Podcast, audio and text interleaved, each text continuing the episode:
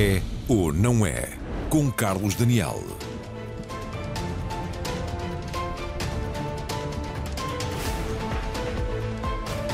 Boa noite. É ou não é o turismo que pode ainda salvar a economia portuguesa? Colocamos a pergunta a partir de um dos principais destinos turísticos nacionais, a Ilha da Madeira, que é por estes dias o maior palco da celebração do país, do seu maior poeta e das comunidades de portugueses no mundo. Depois de amanhã estarão aqui no Funchal todas as principais figuras do Estado. O Presidente da República, aliás, já está. Vem a celebrar o 10 de junho, no que é também um ótimo pretexto para olharmos o país e o futuro imediato. Do passado recente, há um par de semanas, um programa como este abriria só com boas notícias. A vacinação progredia, o governo anunciava um plano para apoiar as empresas turísticas depois das moratórias e os turistas estrangeiros, com destaque para os ingleses, começavam a chegar em força, até porque Portugal era o único destino da Europa Ocidental na lista verde do Reino Unido. A retoma económica, puxada por um setor decisivo, estava anunciada. Só que, de repente, voltou a provar-se que estes são, em definitivo, tempos de incerteza, em que uma previsão é, em boa parte, um exercício de adivinhação. Os ingleses recuaram depois da final da Champions, Portugal saiu da lista verde, voltamos a discutir uma nova variante, a Delta ou Nepalesa, e os turistas britânicos, de novo obrigados a quarentenas, decidiram antecipar o regresso a casa ou simplesmente cancelaram viagens e reservas. É deste ponto de partida que avançamos, tendo por vizinha a nau Santa Maria de Colombo, uma réplica das naus de Cristóvão Colombo, que foi construída aqui na Madeira para simbolizar a região também na Expo 98 e obviamente começo cumprimentando os meus convidados. Há outros que vão surgir a partir de outros pontos do país, mas comigo aqui no Cais do Funchal estão desde logo Eduardo Jesus, que é o secretário regional do Turismo e da Cultura Olá, da Madeira. Boa noite muito e muito bem-vindo. Vera Gouveia Barros, economista, especialista em turismo e autora do livro Turismo em Portugal. Também connosco esta noite Nini Andrade Silva, um emblema da Madeira, pode dizer-se assim, designer de interiores madeirense, com obra de dimensão internacional e, e uma artista, essencialmente, com trabalhos também de pintura, de joias, de roupa, de cerâmica, enfim. Eh, também aqui comigo está António Trindade, empresário de hotelaria, é o presidente executivo, o CEO do grupo Porto Bay. Bem-vindos todos. É um gosto tê-los aqui à distância, hum. mas em permanência também. O presidente do Turismo de Portugal, Luís Araújo, que se junta a nós a partir de Lisboa e que vale a pena sublinhá-lo, é, eh, numa feliz coincidência, também um madeirense de nascimento e, portanto, alguém a quem não só por ofício o tema diz muito, mas também o local onde fazemos hoje este programa diz seguramente bastante também. Vou começar por si, Eduardo Jesus, já o disse, é o secretário regional do Turismo e da Cultura da Madeira, acumula também com a presidência da Assembleia Geral da Associação para a Promoção do Turismo na Madeira. O senhor disse há não muito tempo que acreditava num verão animado depois do que soubemos esta semana, em particular da, da saída da lista verde dos ingleses, ainda acredita? Ainda acredito. Acredito que ainda é possível termos um, um verão animado, uh, mantendo-se a expectativa de que a partir do dia 1 de, de julho uh, possamos ter outras condições de trabalho. Uh, nós tínhamos tudo conjugado para que este período fosse um bom período para, para o sector. Aliás, para ter uma ideia do que diz respeito ao mercado do Reino Unido. Nós partimos em maio com cerca de 7.500 lugares contratados na aviação.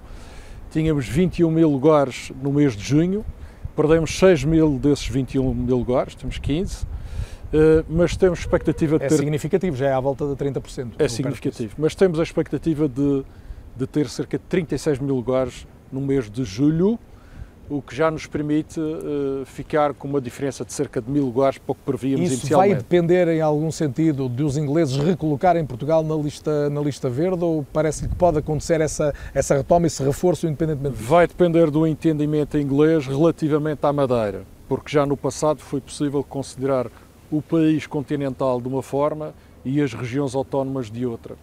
E nós reagimos muito energeticamente porque entendemos que não há qualquer justificação científica para retirar a Madeira do corredor verde.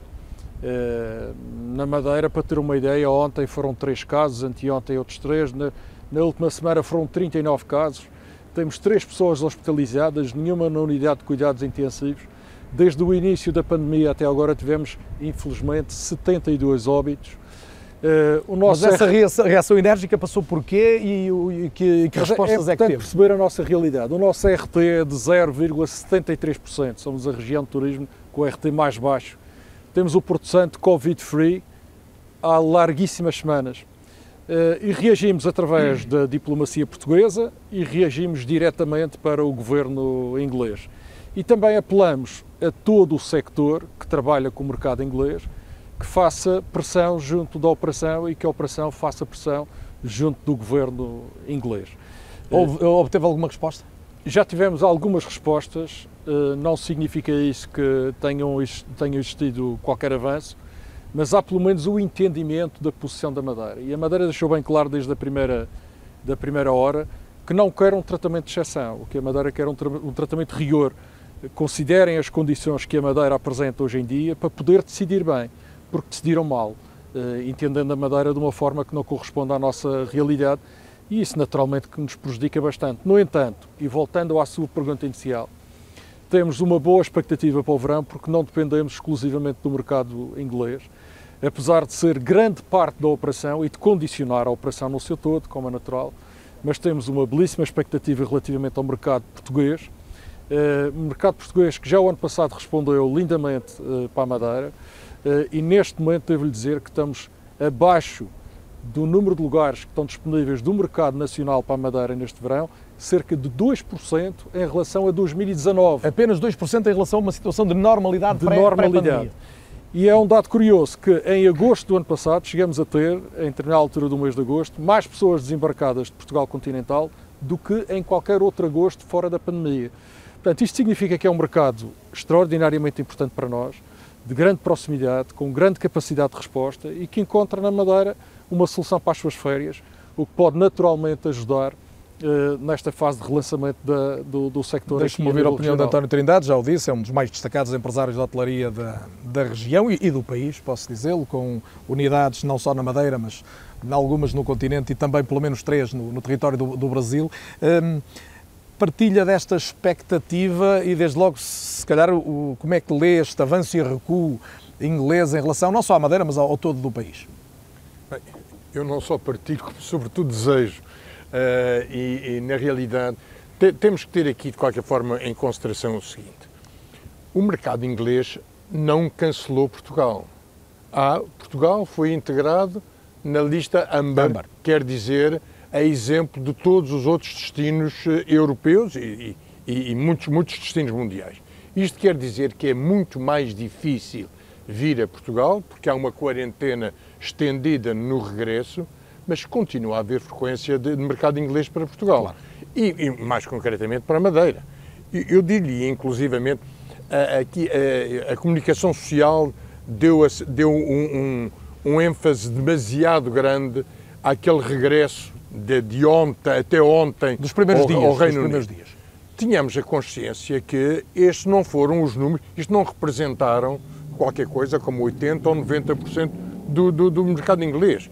Houve uma parte que, aliás, que alguns operadores para alguns destinos estimam inclusivamente andar nos 20 a 25% de cancelamentos. E é importante ter em consideração. E, aliás, bate certo com os números que ouvimos em relação à Madeira e a junho, mas, mas são é, sempre é, 6 mil viagens que não acontecem em relação é ao previsto. É importante ter em consideração que esta quarentena e este quarto teste que é exigido, evidentemente, há um segmento de mercado há vários segmentos de mercado relativamente importantes que continuam a pensar vir a Portugal e vir, tirar férias. Aliás, há uma peça no vosso, na RTP de hoje, que referia, nomeadamente, que vários turistas diziam: bem, eu estou reformado, eu te, estou, tenho, estou em teletrabalho, eu não tenho necessidade de me deslocar diariamente aos meus escritórios, pelo que olha, vou fazer mais uns dias de quarentena e vou fazer mais um teste. Portanto, isto é, é importante que se passe para, para, o próprio, para o próprio mercado esta informação, não criando ambientes de pânico de em, sair, em sair ou não, mas de qualquer mas, forma mas devo reduzem... Ler mas devo ler a sua declaração ao mesmo tempo como uma ideia de que para os empresários, designadamente do, do setor da hotelaria e da madeira, isto não representa um revés fortíssimo? Não, repare, representa um revés, mas infelizmente a nossa capacidade de resiliência tem sido muito posta à prova.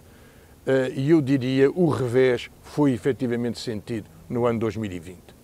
Quando nós comparamos a situação atual deste mês de junho com o ano passado, nós o ano passado estávamos fechados. O ano passado a hotelaria nacional estava fechada. E acontece que, entretanto, as situações foram evoluindo positivamente. O Sr. Secretário já acabou de referir o que foi a reação do mercado português e o mercado, eu diria o mercado português, quer numa lógica do mercado tradicional para os destinos portugueses, mas houve outros segmentos uh, económicos, outros segmentos sociais, digamos, houve aqui uma, um maior, muito maior número de portugueses a querer optar pela Madeira, pelo Algarve, nomeadamente, pelos destinos portugueses, gente, clientes esses que estavam habituados a ir aos destinos mais longínquos do mundo e que optaram, fizeram esta opção pelo seu país e pelas suas regiões. Vamos seguramente voltar a esses dois pontos, quer à resiliência, quer às alternativas e às saídas para a circunstância que se vive. Vera Gouveia Barros, bem-vinda. Percebi que já viveu uns anos na Madeira, portanto, é bem-vinda também, no fundo, a uma das suas casas de, da vida inteira. Uh, já o disse há pouco, a Vera é economista com especialização em turismo, já esteve, aliás, uma vez no, no nosso programa. Uh, a minha pergunta, e depois do que ouviu de atores do terreno, quer um, um governante quer um empresário, um, o, o, turismo está a resistir melhor do que se esperava, mesmo com este contratempo recente? Este, este contratempo, como nós observamos, há uma semana as expectativas eram outras, portanto há aqui também uma mudança muito rápida uh, dos acontecimentos. E o que é que isso põe em causa no, no seu ponto de vista? Isso dificulta o, o planeamento que se possa fazer, introduz incerteza, e, e normalmente os, os, vários agentes económicos, tanto os consumidores como as empresas, não gostam de não saber muito bem com o que contar. Uh, o mercado emissor inglês é extraordinariamente importante no panorama nacional, mas por via essencialmente dos destinos Madeira e Algarve, onde de facto é de longe o principal mercado emissor é, em termos de dormidas, porque depois em termos de hóspedes, por exemplo, já nem está no, no primeiro lugar. Um, nós sabíamos que o mercado inglês, também de um ponto de vista estrutural, se não quisermos olhar só agora para esta questão da conjuntura associada à pandemia, já tinha o desafio do Brexit, com a alteração eventualmente das suas condições económicas, não tanto na, na questão uh, das, das, fronteiras, porque já estavam fora do espaço Schengen, espaço mas com sim. uma possível desvalorização da Libra, que nós já tínhamos conhecido que eram os efeitos disso quando tivemos, por exemplo, a crise do subprime em, em 2008. Uh, portanto, independentemente disto, parece-me que é importante, e, e isto numa lógica mais de de médio e longo prazo haver aqui uma diversificação. Isso até o Primeiro-Ministro disse agora há poucos dias, que temos um país demasiado dependente do setor e um setor demasiado dependente isso, de um destino. Isso, ou de uma origem de, temos aí dois passos temos aí dois passos. Mas... há de facto o discurso sobre a excessiva dependência do turismo e eu devo dizer que naturalmente é bom que haja alguma diversificação. Nenhuma economia deve depender somente de um setor seja ele qual for mas também desde o tempo do David Ricardo que nós sabemos que é bom haver especialização e especialização naqueles setores nos quais temos vantagens comparativas que me parece ser claramente o caso do setor do turismo por outro lado, deixem aqui fazer uma desmistificação, porque se nós formos olhar para os dados, fala-se muito do peso do turismo no PIB e, e apontar primeiro que o, o, peso que muitas vezes um, é, é trazido, dos 15%, é um peso não direto, ou seja, contabiliza também já os efeitos que o turismo tem pelas suas ligações com outros setores que são, uh, essa ligação com toda a economia é fundamental. Mas mais do que isso, se eu construir um gráfico muito simples, com vários países europeus, em que eu coloco o peso do turismo no PIB e o rendimento per capita, eu não deteto nenhuma relação negativa que me sugira que ter um grande peso do turismo na economia é uma fonte de problemas ainda, económicos. Ainda Por exemplo, que seja Áustria, verdade que pode atrasar agora a recuperação da, economia do país se o turismo não recuperar tão depressa como previsto. Mas Vera, tento responder-me a isto, eu sei que a pergunta pode parecer difícil, mas, mas se calhar é que as pessoas perguntam em casa. Com este revés do, do, do caso da lista verde da Inglaterra ou do Reino Unido, até porque, entretanto, a Irlanda e a Escócia também tinham colocado Portugal na lista verde, e, portanto, é quase um triplo revés, de facto, e é do Reino Unido. Um, com este revés, é difícil que o turismo recupere ao nível do que estava, do que era expectável e a economia portuguesa no seu conjunto por via disso, ou ainda é cedo para dizermos?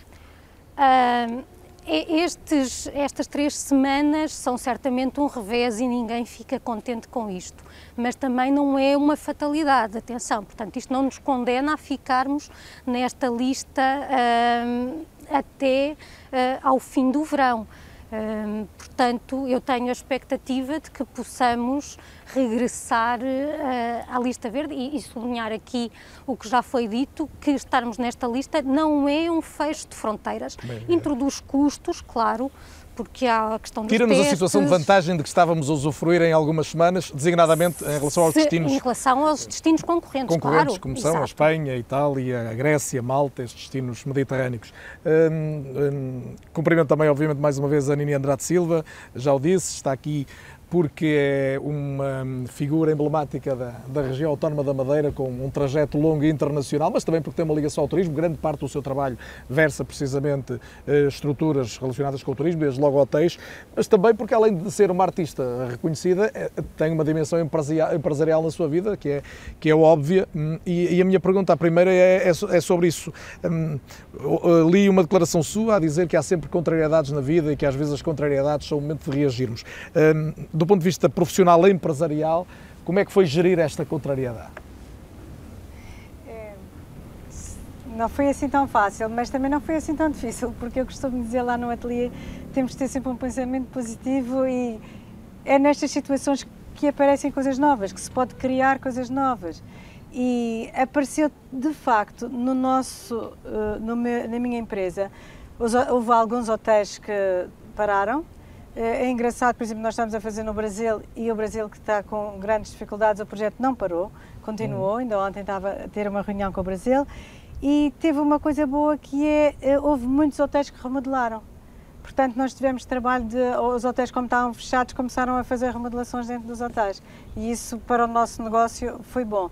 Outra coisa também que aconteceu na pandemia para o meu negócio foi as pessoas eh, deram muito mais valor às casas e começaram a aparecer novamente. Nós sempre fizemos muitas casas, simplesmente uh, não podemos mostrar porque é trabalho privado, mas agora começou a aparecer muito mais casas a nível de hotelaria, assim, a nível do Design Center, que é o meu centro de design e que temos a restauração. É claro que aí também foi um pouco difícil, porque sem os turistas na Madeira, temos os madeirenses que também vão lá, mas a grande parte são os turistas e já estava outra vez a voltar de novo e agora andou um pouco mais atrás. Teve que recorrer a alguma ajuda pública, ao layoff? Sim, nós tivemos, sim. Tivemos a, a esse nível, sobretudo o centro de design claro. e da restauração. Sim, sim, sim. Eh, mas, mas, não deixa de ser curioso quando diz que, uh, por um lado, houve países onde foi possível manter, manter a atividade, a construção, e essa dimensão das, das pessoas, das famílias, passarem mais tempo em casa e preocuparem-se mais em, em cuidar da casa. muito mais, muito mais é, é, totalmente diferente. As pessoas querem espaços verdes, querem. E mesmo dentro das, das próprias casas, que era um lugar que talvez não se preocupassem tanto, hoje em dia a preocupação é muito maior, as pessoas vêm muito mais remodelar as casas. E deixe-me perguntar, e como foi uh, recorrer mais à internet, ter que fazer mais trabalho remoto? Não necessariamente o teletrabalho tão falado, mas no seu caso, seguramente muitos dos contactos com clientes também passaram a ser feitos à distância. Sim, mas é assim. Isso foi uma dificuldade? Não, porque nós já fazemos isso há muitos anos, porque eu tenho muitos trabalhos no estrangeiro. Agora, a nível de Portugal, é que foi mais fácil, porque antigamente os clientes não aceitavam isso em Portugal. E agora aceitam. Reclamavam a sua presença sim, ou dos seus colaboradores? Sempre, sim, a minha ou dos colaboradores. E agora foi muito mais fácil. E até a verdade é que fazemos muito mais reuniões. Fazemos todas as semanas reuniões com os clientes, que se fosse para viajar não fazíamos. Portanto, tem, é muito fácil. No meio das dificuldades, três ganhos, ou seja, a recuperação dos hotéis permitiu Sim. trabalhar, pessoas mais voltadas para recuperar casas também e, uma, e um acrescento do relacionamento à distância. Sim, completamente. É que as pessoas tornam-se. Aliás, entre o meu ateliê da Madeira e de Lisboa foi uma junção muito maior, porque estamos todos os dias naquele quarto onde tem lá o ecrã a falar uns com os outros e isso tornou-se. As pessoas tornaram-se mais perto. Na realidade, foi. Neste, neste arranque da nossa conversa, já aqui se colocou algumas vezes o paralelismo entre o que acontece na Madeira e o que acontece designadamente no Algarve, onde o peso dos turistas com origem no Reino Unido é bastante significativo também. Em direto ao Algarve tenho o Duarte Baltazar, jornalista da RTP. Duarte, boa noite. Recordamos todos, e lembrava o António Trindade há pouco aqui, naqueles primeiros dias, logo a contabilização do número de pessoas que iam embora, do número de pessoas que anteciparam regressos a casa. Os responsáveis do turismo do Algarve já nos foram dizendo que também continua a haver muita gente a chegar, mas o, o saldo dos primeiros dias, pelo menos, é negativo. A minha pergunta vai mais no sentido de alguma perspectiva em relação ao resto do mês de junho, que ainda temos muito junho para viver, por exemplo, eh, e, e enquanto não, não alimentamos a esperança de sair da, desta, desta lista âmbar, o que é que se prevê que aconteça? Olá, muito boa noite, Carlos. Eh, são de facto dias de ansiedade aqueles que se vivem no Algarve, eh, uma região para a qual o mercado britânico representa cerca de dois terços do fluxo turístico. Para nos ajudar a perceber ou para nos dar mais luzes sobre a pergunta que fizeste, temos eh, connosco em direto Elidérico Viegas, ele que é presidente da Associação de Hotéis e Empreendimentos Turísticos do Algarve. Elidérico, eu vou parafrasear a pergunta de, de, do meu colega. Quais são as perspectivas para o mês de junho, dada em função também desta última decisão do Reino Unido relativamente a Portugal, da qual sabemos que discordem? Bom, as perspectivas eh, estão comprometidas, como é óbvio, uma vez que esta decisão por parte do governo britânico, para além de inesperada, eh, foi profundamente injusta e contribuiu para que a maioria dos britânicos que passavam férias na região tivessem antecipado as suas férias e que eh, muitos outros que pensavam vir passar férias cancelaram, sobretudo para as próximas três semanas. E, embora sendo verdade que alguns dos turistas britânicos continuam a vir da mesma maneira, independentemente de terem que fazer uma quarentena no regresso ao seu país. A verdade é que isso não é a mesma coisa e, portanto, as previsões que tínhamos, que eram bastante eh, positivas, estão naturalmente comprometidas.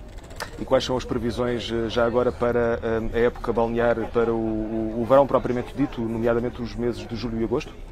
Pois nós estamos convictos e queremos acreditar que a decisão do governo britânico será revertida daqui a três semanas e que isso irá contribuir para que uh, o número de turistas britânicos aumente exponencialmente nos meses de julho e agosto uh, e parte de setembro, o que, conjugado com a procura interna que o ano passado foi bastante boa, tivemos uma subida até de 22% relativamente a 2019, mesmo em tempo de pandemia.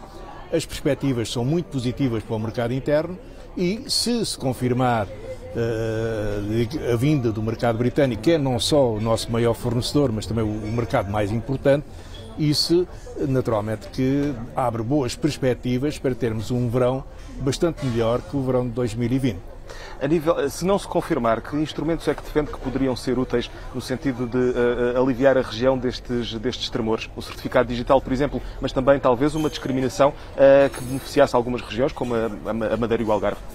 Bom, neste momento está em curso o chamado certificado digital, que foi hoje anunciado pela União Europeia e que, se contribuir para que todos os países harmonizem as restrições e as facilidades, isso irá contribuir para uh, viabilizar ainda mais a circulação de pessoas no espaço europeu e, sobretudo, como foi anunciado, uh, esse certificado poder ser estendido também a países fora da União Europeia, designadamente ao Reino Unido, que no nosso caso seria, digamos, ouro sobre azul.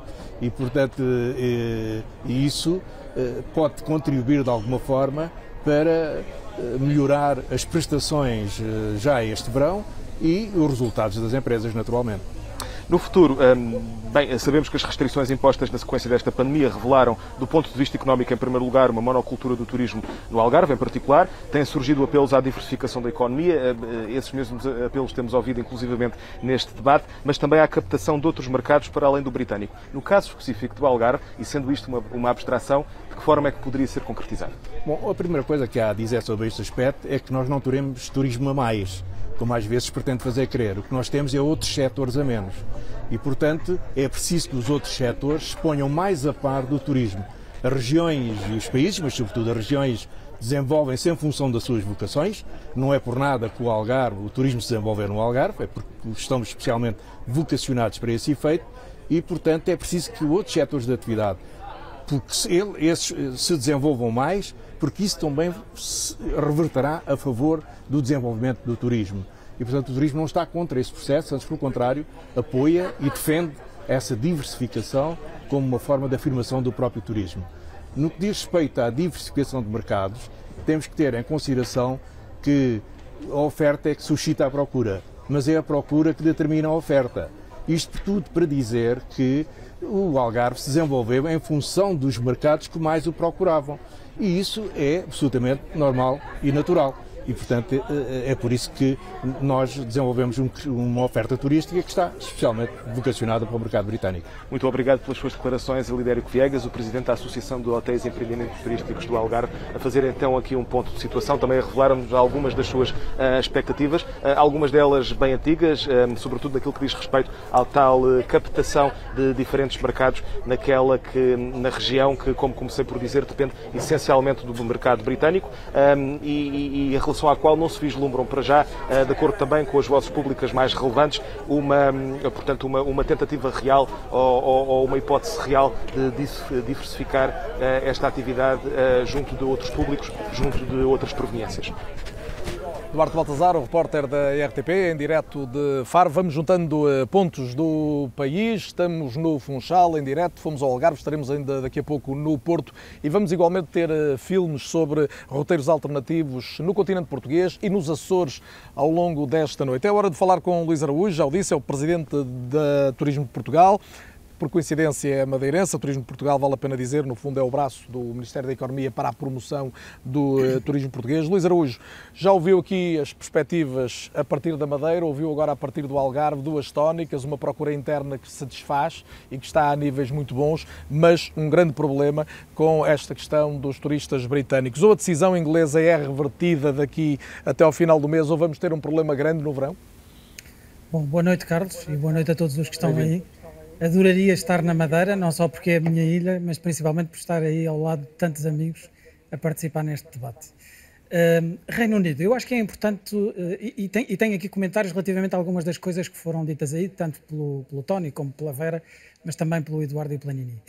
O Reino Unido representa 20% da nossa procura. Uh, nos últimos cinco anos, e isto obviamente é importantíssimo, principalmente para destinos como Algarve, Madeira e Lisboa. Mas nos últimos anos aquilo que temos sentido tem sido uma procura por parte do Reino Unido por destinos que não eram tão procurados, nomeadamente o Porto e Norte, o Centro, o Alentejo, os Açores.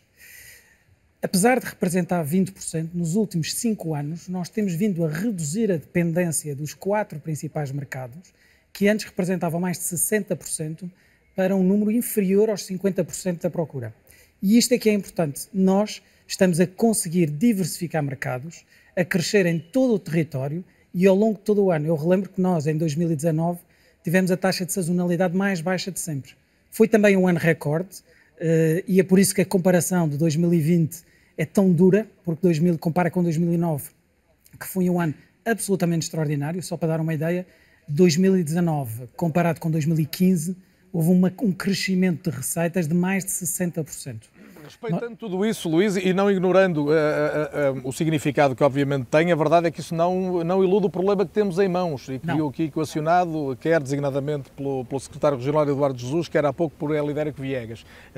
este problema precisa de uma reversão e, aliás, o Estado português reagiu veementemente também, não foi apenas o Governo Regional da Madeira, foi, foi o Governo da República que também reagiu veementemente. É crucial ou não é, pedir-lhe uma resposta concreta, que haja uma reversão da decisão inglesa? Obviamente é crucial, como eu disse ao princípio, representa 20% da procura. Mas há outros pontos uh, em que nós nos devemos focar também. Abertura aos Estados Unidos, um país que está. É um ponto importante que eu gostava de perguntar. Está a ser muito reclamado por algumas regiões, não é? Por exemplo, no Norte, vale a pena lembrar, os norte-americanos representam quase o mesmo que os turistas britânicos. O que se falarmos de uma região relevante como o Douro, por exemplo, tem um significado extraordinário. Quando é que isso vai acontecer? Os Estados Unidos passou de ser um dos 20 principais mercados para Portugal para ser o sexto em 2019. Tivemos notícias recentemente, hoje à tarde, do Sr. Ministro da Economia, que estavam a ser tomadas as providências para que esta semana, ou mais tardar na próxima, fossem aceitos turistas dos Estados Unidos, obviamente, desde que vacinados com as duas tomas, até 14 dias atrás, e eh, que demonstrem, através de um certificado, poderem entrar no país. E eu acho que isto é que é importante. Portanto, em vez de focarmos é apenas... Do dia de hoje, o governo português está a tentar apressar a abertura aos Estados Unidos. Sem dúvida, e, e, eu acho que isto é que é importante, é nós focarmos naquilo que é essencial agora, é repor a mobilidade. Eu relembro, em novembro do ano passado, European, uh, o European Center for Disease Control, portanto, a instituição europeia que controla as doenças, referiu que os turistas eram o risco menor uh, de qualquer possibilidade de contaminação. Que as quarentenas não serviam para os efeitos que se pretendia. E aquilo que nós pedimos, não só em Portugal, mas também dentro da Europa, é que se apliquem estas questões que se facilite a mobilidade. Nós hoje precisamos de mobilidade, mais do que nunca, é uma questão de nos movermos e voltarmos a ter a atividade económica reposta em toda a Europa. Até porque sabemos, Luís, que eh, numa circunstância normal haveria uma certa estabilidade dos mercados eh, concorrenciais, designadamente países vizinhos e muito mais poderosos do que Portugal, como a Espanha, a França ou a Itália. O que lhe pergunto é se o turismo de Portugal está preparado ou está a capacitar-se para aguentar com essa concorrência que se anuncia, porque verdadeiramente agora estamos todos a sair de uma crise profunda ao nível deste setor. E como digo, esses países têm máquinas, desde logo, de comunicação mais poderosas que as nossas. Sem dúvida. Eh, eu, eu gostava de dizer só uma coisa. Antes de falarmos de concorrência com outros mercados, temos que falar com uma concorrência que toca a todos, que é a falta de confiança. E isto uh, afeta tanto Portugal como Espanha, Grécia ou qualquer outro destino. Em relação aos atributos de Portugal relativamente a outros destinos, eu posso dizer, e pelos estudos que temos, aliás, ainda hoje apresentámos em Aroca, porque lançámos uma campanha nova, que é Tempo de Ser, um, os, os estudos que temos indicam que Portugal tem uma procura crescente, graças aos seus ativos, mas principalmente aos atributos que qualificam a marca Portugal internacionalmente. E eu acho que isto sim é que é positivo e claramente nos dá uma larga margem de vantagem relativamente a concorrentes. Agora, Uh, do nosso lado, o que nós temos que fazer é continuar a trabalhar como temos feito até agora, em conjunto, e, já agora para responder também um bocadinho à questão que a Vera levantou, ehm, a economia portuguesa é a 34 mais competitiva do mundo, de acordo com o Fórum Económico Mundial. Mas o destino de Portugal é o 12 mais competitivo do mundo. E Portugal é o número um no mundo a nível de infraestruturas turísticas. Isto sim é que é importante. É isto que nos vai dar créditos para recuperar a economia que tanto falamos aqui. Posso ouvir aqui réplicas de quem me está próximo, mas Eduardo José, desde logo gostava de ouvir a sua leitura sobre esta questão de como outros países estão também, tal como Portugal e tal como a região da Madeira, à procura de cativar gente depois de mais de um ano, como lembrava há pouco e bem o António Trindade, há um ano estava tudo fechado e, portanto, está tudo a precisar de, de conseguir fazer crescer receita. Sim, o, o grande valor que foi afetado pela pandemia tem a ver com a confiança das pessoas e por isso os trajetos que foram feitos pelos destinos turísticos durante todo este período contam muito na afirmação da competitividade neste momento. Por exemplo, nós utilizamos aqui o, a circunstância pandémica como uma oportunidade de afirmação do destino seguro, do destino seguro, destino seguro eh, permitindo às pessoas essa mesma apetência por se sentirem bem neste território, saber que há um sector que está certificado contra os riscos biológicos, saber que há um sector do turismo que está a ser todo ele vacinado ehm, de forma prioritária para lidar com quem chega, saber que se controla a entrada através de uma operação de triagem, saber que nós oferecemos um teste para as pessoas regressarem aos seus países de origem, se for essa a obrigação, e se não tiverem utilizado o teste que oferecemos aqui à entrada. Portanto, é um conjunto de medidas, eh, incluindo também o corredor verde, que fomos pioneiros, que naturalmente depois fazem a diferença. Mas eu queria dizer o seguinte: nós utilizamos o período pandémico como oportunidade, não só para afirmar o posicionamento do destino, mas também para tratar de forma diferente o mercado e os segmentos do mercado. Uh, a pandemia trouxe-nos espontaneamente uh, pessoas mais novas, uh, casais jovens, com crianças pequenas ou sem crianças, e começamos a, a regenerar um pouco a população que nos visitava. Eh, isto significa uma oportunidade de acumular mercado, não é substituir o nosso mercado tradicional, que esse nós não trocamos por nada, queremos é acumular mais mercado e temos andado a trabalhar nessa lógica de aproveitar essa segmentação que nos acelerou esta pandemia. Uh, queria também deixar aqui nota que foi a pandemia que nos trouxe a possibilidade de termos hoje cerca de mil profissionais nómadas digitais que estão a trabalhar a partir da Madeira para mil. todo o mundo. Mil. mil que fazem parte de uma base de dados de cerca de 7 mil pessoas. E aí população normalmente mais jovem também, não é? também, todos, todas as idades, mas fundamentalmente mais, mais jovens, eh, que fazem parte de uma base de dados de 7 mil pessoas que têm uma intenção imediata de viajar até à Madeira e trabalhar a partir daqui. Se fizer uma conta muito rápida, mil pessoas que ficam aqui durante um mês, se nós sabemos que a, a, a, a estada média anda à volta de 5 dias, veja a quantidade de aviões que era preciso para colocar no terreno mil pessoas em permanência durante todo o mês. Portanto, isto é um efeito que a pandemia nos trouxe, que nós soubemos agarrar através de um projeto liderado pela Startup Madeira e que teve uma afirmação muito forte, porque as pessoas encontraram aqui a tal segurança que nós afirmamos como distinção deste, deste destino. E eu julgo que estes atributos são os atributos que vão afirmar uh, a competitividade dos destinos, que naturalmente estão todos à procura do mesmo objetivo, que é captar o maior número de visitantes. Vera Gouveia Barros, é evidente que nas dificuldades há sempre oportunidades, mas, mas também não podemos deixar de olhar os, os, problemas. Uma das dúvidas é como é que sai o, o setor do turismo da pandemia. Desde logo sai com a mesma capacidade de oferta, e assim vou querer ouvir também o António Trindade sobre isto, até que ponto é que houve empresas ligadas ao setor, desde logo da, da hotelaria, da restauração, que eh, fatalmente não vão poder reabrir, que vão encerrar de vez, não é? Esse é claramente... E se isso é uma porcentagem relevante ou se há ainda margem para recuperação? Eu não tenho dados, até porque as medidas também ainda estão, estão no terreno, ainda claro. estão no terreno. E, e portanto, estão a sustentar muitas empresas. E, portanto, ainda vai demorar algum tempo para nós vermos quem é que consegue, quem é que consegue sobreviver.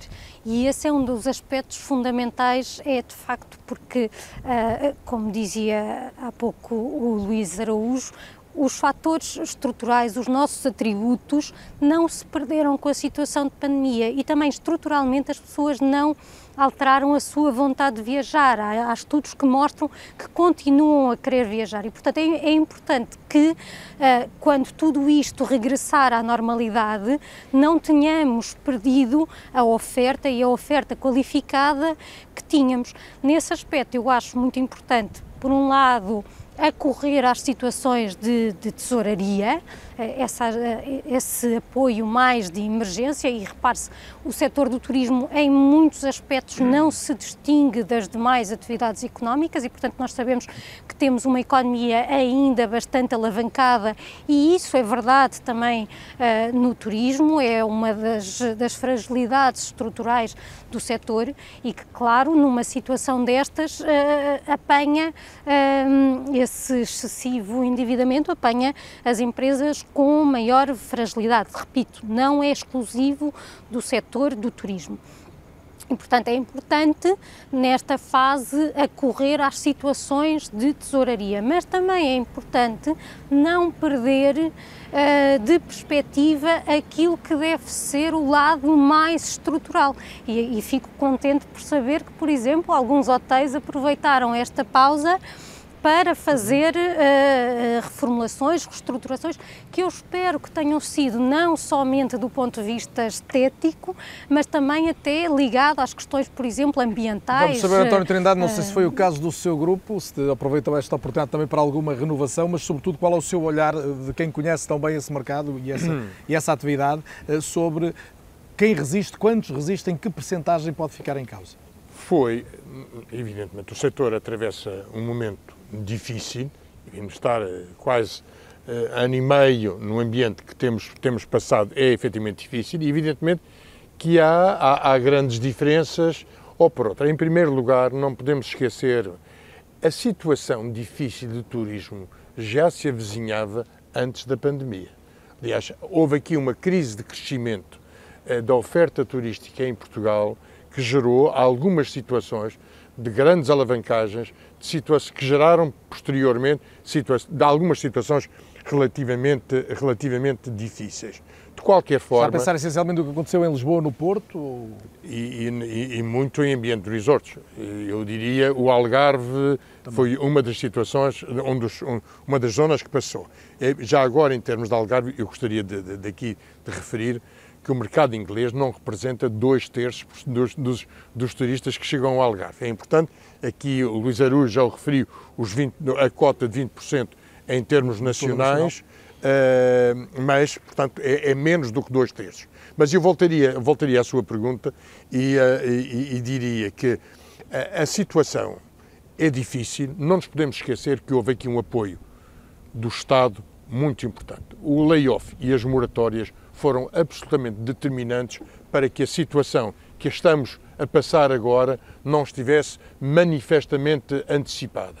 Evidente, situações financeiras por-se-ão a relativamente breve trecho eh, se não houver, se não forem repensadas as moratórias ou se não for requalificado o conceito de créditos e, eu julgo que até o fim do ano poder-se-á assistir a situações Na segunda parte vamos falar mais efetivamente disso, mais difíceis. Com o que é que se pode contar a seguir? Só, só para sintetizar e pedir, se possível, em 30 segundos, temos que ir para intervalo entretanto, eh, eh, consegue ter uma ideia da dimensão da crise que ficará para o setor designadamente da hotelaria? Eu não, eu não diria a dimensão da crise, mas eu, eu julgo que colocaria no tempo. Tardará, julgo eu, um período. Antes de 2024 será muito difícil e pelo chegarmos caminho, e pelo caminho perdem-se umas quantas unidades ou não? É, naturalmente terão, terá de acontecer. Naturalmente terá de acontecer. Vamos à procura de saídas para o turismo português, olhar mais o futuro a partir da segunda parte deste É ou Não É, em que olhamos o turismo a partir dos acontecimentos mais recentes e de um ano que foi particularmente difícil. Como digo, na segunda parte vamos em busca do que pode ser a nova oferta turística, os caminhos para ajudar a economia portuguesa a crescer e a recuperar, porque também ela, como um todo, precisa de retomar o caminho da recuperação, desde logo com sugestão de traçados alternativos, rotas diferentes do mais habitual, que vai valer a pena acompanhar logo no início da nossa segunda parte. Até já.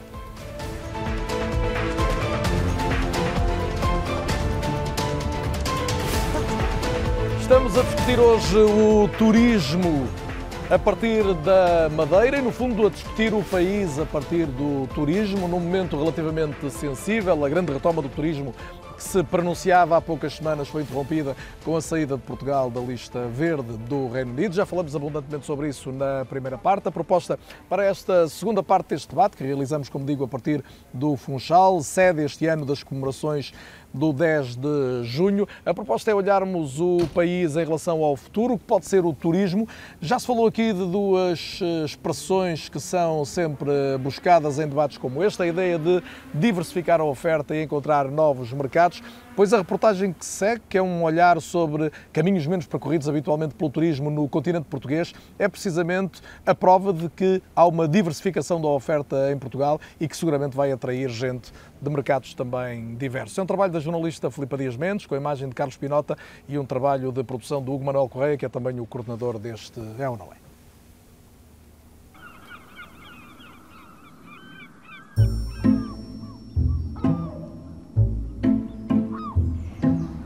Se voltarmos à esquerda, na interseção das duas ruas, desceremos para o Largo da Estrela. Iremos dar à entrada lateral do Jardim da Estrela, que é um dos mais bem cultivados da capital. Deixou escrito, rua por rua, uma visita guiada a Lisboa. Já todo um percurso, todo um itinerário, parando nos pontos que a pessoa considerou dignos de visita, explicando porquê.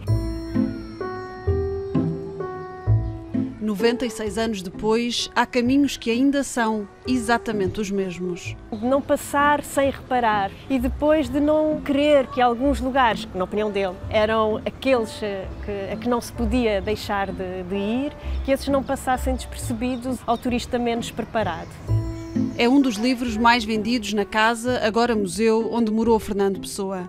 Um sinal de que o turismo literário pode ser uma das saídas na indefinição dos próximos tempos. Viajamos de forma apressada, por vezes não nos ficam traços que nos marquem de alguma maneira, que sejam, digamos, transformadores, como também acreditamos que os livros podem ser.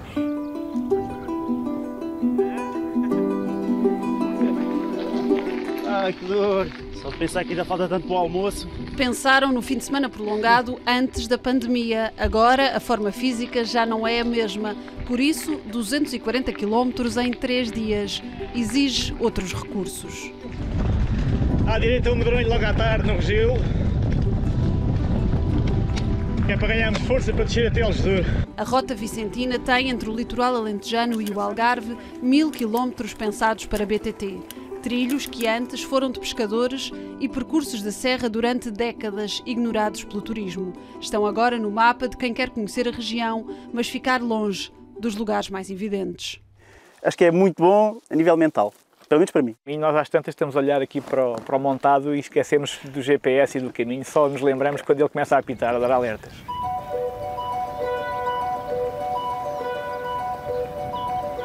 É aqui que os nossos vinhos e as nossas uvas crescem na perfeição, com este microclima e com este vento que permite ter sempre uma frescura e um, uma leveza nas vinhas para que as uvas nasçam completamente sãs. Aos 50 hectares de vinha a crescer nas encostas da Vidigueira, juntou-se outro projeto: fazer nascer, longe dos circuitos comerciais, um centro de arte.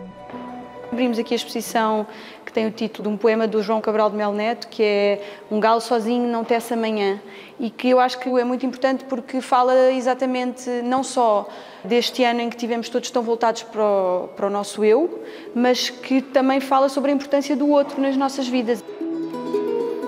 Para além das exposições temporárias, está em Vila de Frades parte da coleção privada da família de Aveline, um acervo com obras já emprestadas aos mais reconhecidos museus de arte contemporânea do mundo. Na Vidigueira, a aposta tem sido juntar, sem pressas, artistas portugueses e estrangeiros. So it's slow curating. It's uh, long dialogues, uh, special parties when the artists come here and they take a little bit of this place to the next place they go. Massifiquem onde deve ser massificado, não massifiquem onde não deve ser massificado. A aldeia tem uma só rua, moradores em permanência são apenas seis. Agora que Casal de São Simão está nas rotas turísticas das aldeias do Xisto, o desafio é o de ser conhecido sem se tornar irreconhecível. Porque estraga não aquilo que se vê, mas aquilo que se vive. Uma coisa é eu partilhar a minha experiência com uma ou duas pessoas, outra coisa é eu partilhar ou tentar partilhar com uma massa humana que não absorve quase nada daquilo que é a experiência. A manter-se a procura atual, este deverá ser o melhor ano de sempre nas aldeias do Xisto. Com mais turistas, mais hotéis e mais atenção internacional, o interior centro quer continuar a ser o exemplo do turismo sustentável. Não tem capacidade de carga para mais do que aquilo que é fluido. Processo que tem vindo a melhorar os lugares e a melhorar as aldeias e até a percepção do valor uh, uh, que elas têm, mas não pode nunca passar para o lado onde começa a piorar, onde as pessoas começam a não se sentir bem a viver.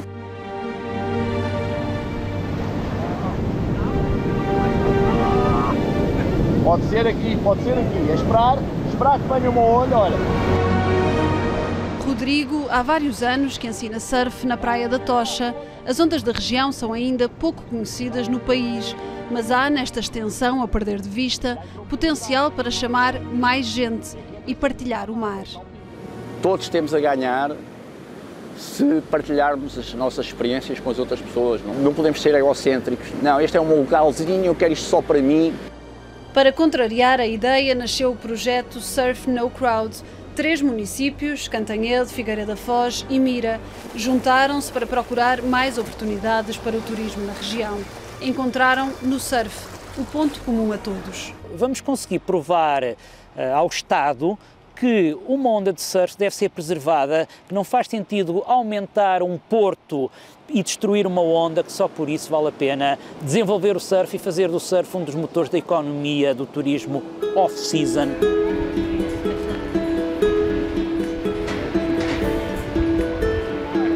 De avião tenho andado muitas vezes, agora assim é, é diferente. Mas eu estou com muito medo. Não, por isso mesmo, não olhes para baixo, perdes medo. Abriu ao público assim que a pandemia deu tréguas. Na inauguração, o ambicioso título de uma das maiores pontes pedonais suspensas do mundo. É muito alto e muito funda. 516 metros. 60 metros. 516. 516. Veio dar um novo fôlego aos passadiços do Paiva. Voltou a trazer mais turistas para a região.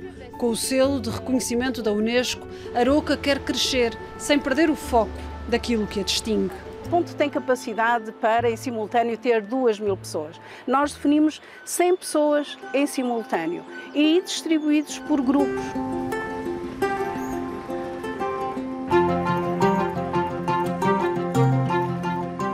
Eu acho que é um porco. Não, não é um não vão... é um oroque. 25 mil anos depois, faltam algumas referências. O auroque foi extinto há quase 400 anos. Os aurocos não é com os chifres, lá está, cabeça, não é? O dorso, a cauda. Com uma boa capacidade de abstração, o Coa é provavelmente o sítio de eleição para imaginar como viveram aqui os caçadores.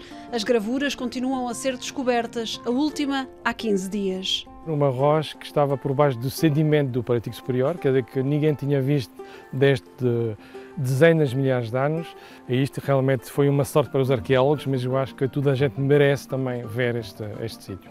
No COA, a responsabilidade do turismo tem um peso evidente, mas em todo o território a receita da sustentabilidade é, em tese, fácil de cumprir.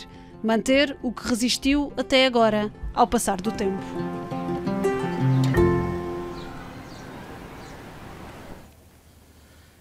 É ou não é este um país extraordinário? Estamos a partir de um local magnífico, o Funchal, este cais do Funchal, mas percebemos que há sítios absolutamente fascinantes e deslumbrantes por todo o país. Quase uma provocação a pergunta, mas Luís Araújo, vender este país não é assim uma coisa muito difícil, pois não? Bom, antes, antes de mais nada, tenho que agradecer à RTP. Estas imagens que nós vimos agora são exemplos daquilo que de melhor se faz em todo o país, com foco na sustentabilidade, na natureza, eh, nas pessoas e são uh, exemplos extraordinários daquilo que é a resiliência do setor do turismo para o futuro.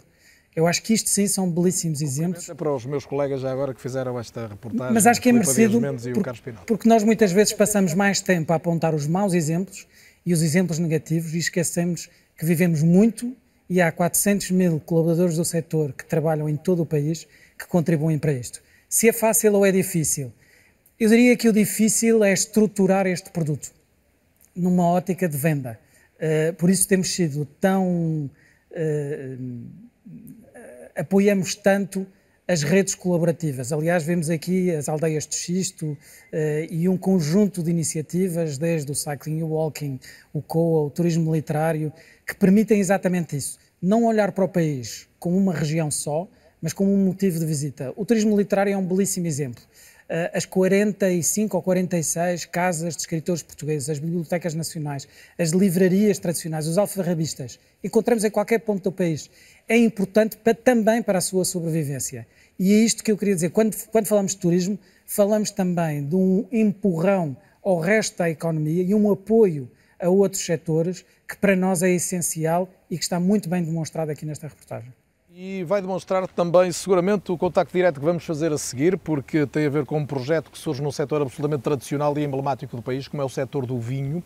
O projeto é ambicioso, surgiu em plena pandemia, é o World of Wine, em Vila Nova de Gaia. Chegou a ser apresentado como a Disneylândia do vinho, mas essencialmente é um projeto sólido, como disse, ambicioso. Cláudia, boa noite para ti, e que representa também ele uma, uma oferta completamente diversa do que estávamos habituados no turismo do Porto do Porto e Norte e seguramente no mundo do vinho também. Boa noite, Carlos. Um quarteirão cultural com seis museus, nove espaços de restauração, lojas, uma escola de vinho e que promete marcar o destino e ser também ele próprio um destino de referência para os turistas nacionais e internacionais. Adrian Bridge é diretor-geral, eh, também responsável pelo Yetman e viu na pandemia uma janela de oportunidade para fazer crescer e abrir este espaço World of Wine. Que desafio foi este em abrir em julho do ano passado? Abrimos em julho porque no início da pandemia nós não temos expectativa que vamos ficar fechado para 15 meses até agora. Mas, na realidade, este é um projeto dentro da zona histórica do vinho do Porto, no centro do Gaia, onde que vos disse que temos muitas atividades para pessoas. Foi um investimento relativamente grande, foi um investimento de 106 milhões de euros. Obviamente, este está planeado por médio e longo prazo, com uma capacidade de receber 1,5 milhões de turistas anualmente. So, Disse-me há pouco que o segredo do turismo é o conteúdo mais do que o alojamento. Aqui cria experiências para os visitantes. Que experiências é que neste momento pode proporcionar? A realidade é que há muita gente faz esta confusão entre uh, alojamento e o conteúdo e por um sector de turismo com sustentabilidade precisamos de conteúdo. O que nós temos são celebrações de negócios importantes e de referência para Portugal. Temos cortícia, temos vinhos, temos o negócio do moda e textiles, um museu experiência ligado com este. Temos uma uma fábrica de chocolate, onde as pessoas podem visitarem e têm oportunidade para aprender não só o chocolate, uh, da maneira de fabricar, mas também há oportunidades para fazer workshops. So, este é um elemento interativos muito importante. E também temos, além de, em cima destes uh, permanente, temos alguns temporários, com a exposição de Francis Bacon até as meias de setembro este ano. Isto é um projeto que está a crescer de forma faseada. O que é que ainda está para nascer?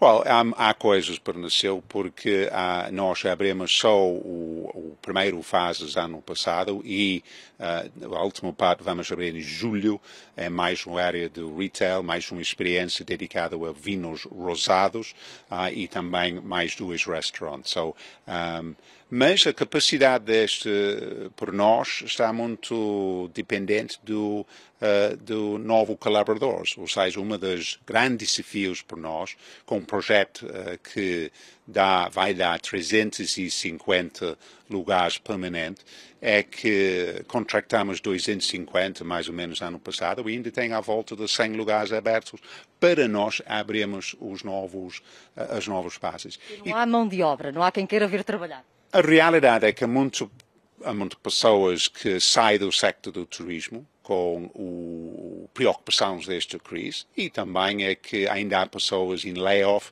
que não vai mudar a sua empregadora quando não há incerteza de reabertura e quando o layoff vai parar.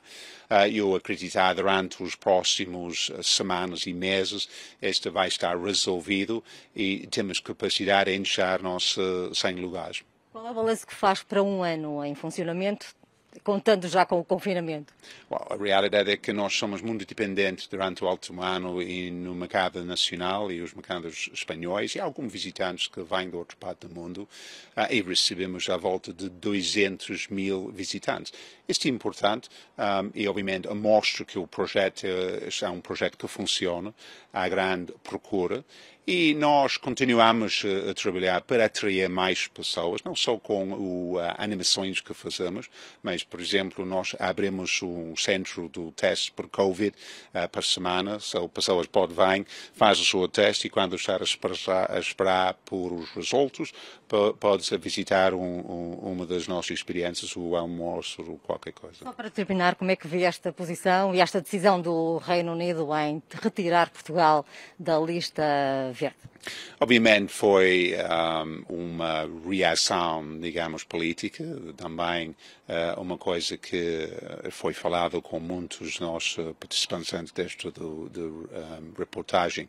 A realidade é que é uma situação dinâmica e uh, no Reino Unido eles têm muitas pessoas vacinadas e aqui em Portugal também temos muitas pessoas vacinadas. Este vai uh, melhorar cada semana, cada mês e eu acreditar que a partir de julho vamos receber mais gente. Adrian Reid, um otimista a acreditar que o melhor está para chegar nos meses de verão. Aqui, este quarteirão cultural, com um orçamento de 106 milhões de euros, já criou 260 postos de trabalho, ainda pode criar mais de 100 falta mão de obra. Cláudia Viana, repórter RTP, em direto então do Cais de Gaia e a contar-nos sobre este projeto ainda desconhecido de uma esmagadora maioria da população deste mundo do vinho, World of Wine, um projeto de facto de uma dimensão rara e bastante ambicioso eh, e é impossível olhar para projetos que nascem em Nini Andrade Silva e não me lembrar que há seis anos conseguiu finalmente concretizar o sonho do seu centro de design, não estamos longe dele aliás, não, agora é noite, já não se vê, mas há pouco ainda era, ainda era fácil distingui-lo ali no, no molho da pontinha. É, a sua ideia também foi um pouco ao encontro disto, criar mais uma estrutura que não só sirva para mostrar o seu trabalho, eh, tem uma dimensão social também muito relevante, a, a, a, o seu centro de design e a, e a, associação que, no fundo, que está relacionada com ele, mas foi também criar um espaço na sua terra que fosse também atração para o turismo. Sim, foi criar um espaço, foi criar, na, na verdade, foi criar uma eu lembro quando comecei a estudar e fui para Lisboa estudar e tudo, tudo que era design nessa altura era tudo uma coisa que era não era tão conhecido. E eu pensei, um dia volto à Madeira e quero fazer um centro de design para as pessoas todas da Madeira e, e as pessoas que vêm de fora também, claro, mas para acreditarem. É mais um centro onde se acredita nas coisas. É um centro porque eu tirei um curso de design e acabei tendo uma empresa média uh, para Portugal, tenho vários ateliês e, e, isso, tudo ali no centro de design era uma, uma. e faz com que as pessoas acreditem. Eu noto que as pessoas chegam lá e o, o espaço é completamente diferente. Tem, toda, tem um espaço museu que tem toda a coleção da Garota do Calhau e fora o espaço museu tem dois restaurantes, tem a cafeteria embaixo, loja e o restaurante em cima que é incrível porque é numa caixa de vidro e que se vê a ilha toda e vê o mar, portanto é, é muito especial, aliás quando se chega à Madeira vê-se logo o Design Center porque é uma ilha fora da ilha, hoje em dia ligada pelo Porto do Funchal e é um centro muito especial para as pessoas da Madeira e para as pessoas que nos visitam. Hoje em dia é uma visita obrigatória, tenho a certeza que é uma visita obrigatória. A Nini, voltando aqui aos, ao que foram estes últimos tempos, contava numa entrevista que deu, eh, eh, falava do, do medo, a propósito de uma queda que deu e que ninguém se aproximava, porventura, com medo é de, uma, de, uma, infecção. Esse, valor da confiança que já foi aqui lembrado, parece-me que está, está superado o medo, estamos a, a conseguir perder o medo? Eu acho que sim, eu acho que as pessoas, o ser humano também adapta-se às coisas com muita facilidade. Eu acho que as pessoas, eu lembro quando começou esta pandemia, as pessoas eram uma corrida aos supermercados, uma corrida a tudo. Hoje em dia tudo isso para o mais. Eu acho que as pessoas começam a aprender a viver com a pandemia. E eu acho que é muito importante para tudo, até para o turismo, porque as pessoas já têm mais confiança em viajar. Eu acho que as pessoas viajam mais perto de casa. Eu acho que hoje em dia as pessoas gostam de viajar perto de casa. Talvez por isso porque se acontecer alguma coisa. Não, daí lá está a procura interna a aumentar no Algarve, Exatamente. na Madeira. Os portugueses também Exatamente. se sentem mais seguros em destinos que conhecem. Sentem-se muito mais seguros em destinos que conhecem e isso é importante para nós, o turismo nacional. Aliás, sempre foi importante para nós, mas agora tornou-se maior. Eh, falou há pouco da Garota do Calhau, que é quase um cognome que ficou para si, embora seja no fundo o que resulta da sua atividade e que celebra o Calhau, a pedra, a pedra da, da Ilha da Madeira. Sim, no fim de contas são as praias, as praias da Madeira, mas é uma história antiga da Madeira, que é uma história muito importante e que eu fiz de maneira em que essa história, talvez uma história difícil, se tornasse em uma peça de design. E quando as pessoas vão ao Design Center, veem todos os, o número um de todas as minhas peças, que é da Garota do Calhau e intitulei-me a Garota do Calhau. A minha pergunta sobre isto também era para Eduardo Jesus chegar à questão desta, da, não só da diversificação da oferta, mas desta identidade que a Nini também representa em relação à Madeira, não é? Haver aqui algo que faz com que haja uma autenticidade, que seguramente também é um trunfo num, quando se discute turismo e quando se discute diversificar a oferta. É? Sim, sem dúvida alguma. Aliás, qualquer artificialização do destino é condená-lo a, a prazo. Nós temos aqui um compromisso muito sério que a oferta tem que ser honesta. Eu costumo usar esta expressão: a nossa oferta tem que ser honesta, tem que corresponder exatamente àquilo que nós vendemos. E isso significa que a autenticidade é um valor que é inquestionável. Eh, nós aqui baseamos a nossa comunicação nos atributos naturais da montanha e do mar e no aspecto cultural, porque a cultura traz consigo os hábitos, os costumes, as tradições o factor humano da, da, oferta e esta capacidade de receber pessoas que nós cultivamos há mais de 200 anos. A Madeira é um destino turístico com, com mais de dois séculos.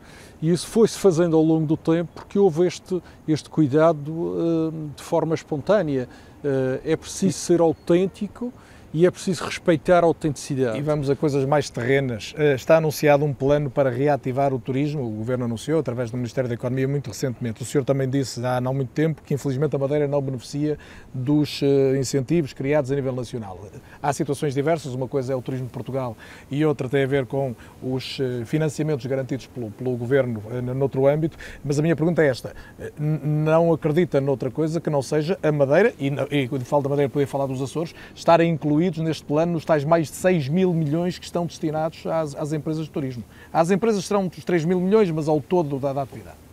Sim, eh, naturalmente que sim. Eh, eu gostaria de fazer aqui nota do seguinte: esta pandemia trouxe uma realidade completamente diferente a toda a nossa história. Nunca uma crise foi tão apoiada pelos governos, independentemente de estarmos a falar da Madeira, dos Açores, Portugal continental, Espanha, França, Itália, Inglaterra, para aí adiante, Alemanha, como neste caso. Portanto, esta lógica do apoio foi, é uma realidade completamente nova Mas a minha na pergunta, história. neste momento, reconhecendo que o Governo da Madeira fez um grande esforço, queria... o Governo da República fez, é, neste momento a Madeira precisa da ajuda dos dinheiros públicos do, do, do todo nacional para enfrentar o, o, que Claro que precisa, e é preciso terem atenção que a grande prioridade que foi dada no que diz respeito ao apoio ao sector foi, primeiro, manter o aparelho produtivo com capacidade de resposta. E ainda há pouco, aqui já foi dito pelo Dr. António Trindade, nós mantemos os nossos ativos exatamente como tínhamos há dois anos atrás. A nossa oferta está preparada para responder um, à procura que aqui apareça. Por outro lado, é preciso ter a noção de que hoje o turismo passou a ser o barómetro da sociedade. Repare que a preocupação com o turismo é, é transversal a qualquer uh, pessoa Não da é por nossa acaso que sociedade. estamos hoje a falar disto. Exatamente, e, portanto e há uma, percepção, há uma percepção clara de que o input, o contributo dado por este sector é de uma relevância extraordinária que toca a todos. Esta é outra consciência. Portanto, os apoios existiram para manter capacidade instalada e, simultaneamente, para manter os postos de trabalho. E é por isso que foi muito importante tudo o que foram os apoios eh, canalizados através da Segurança Social. E esses a Madeira teve acesso, como qualquer empresa do território nacional.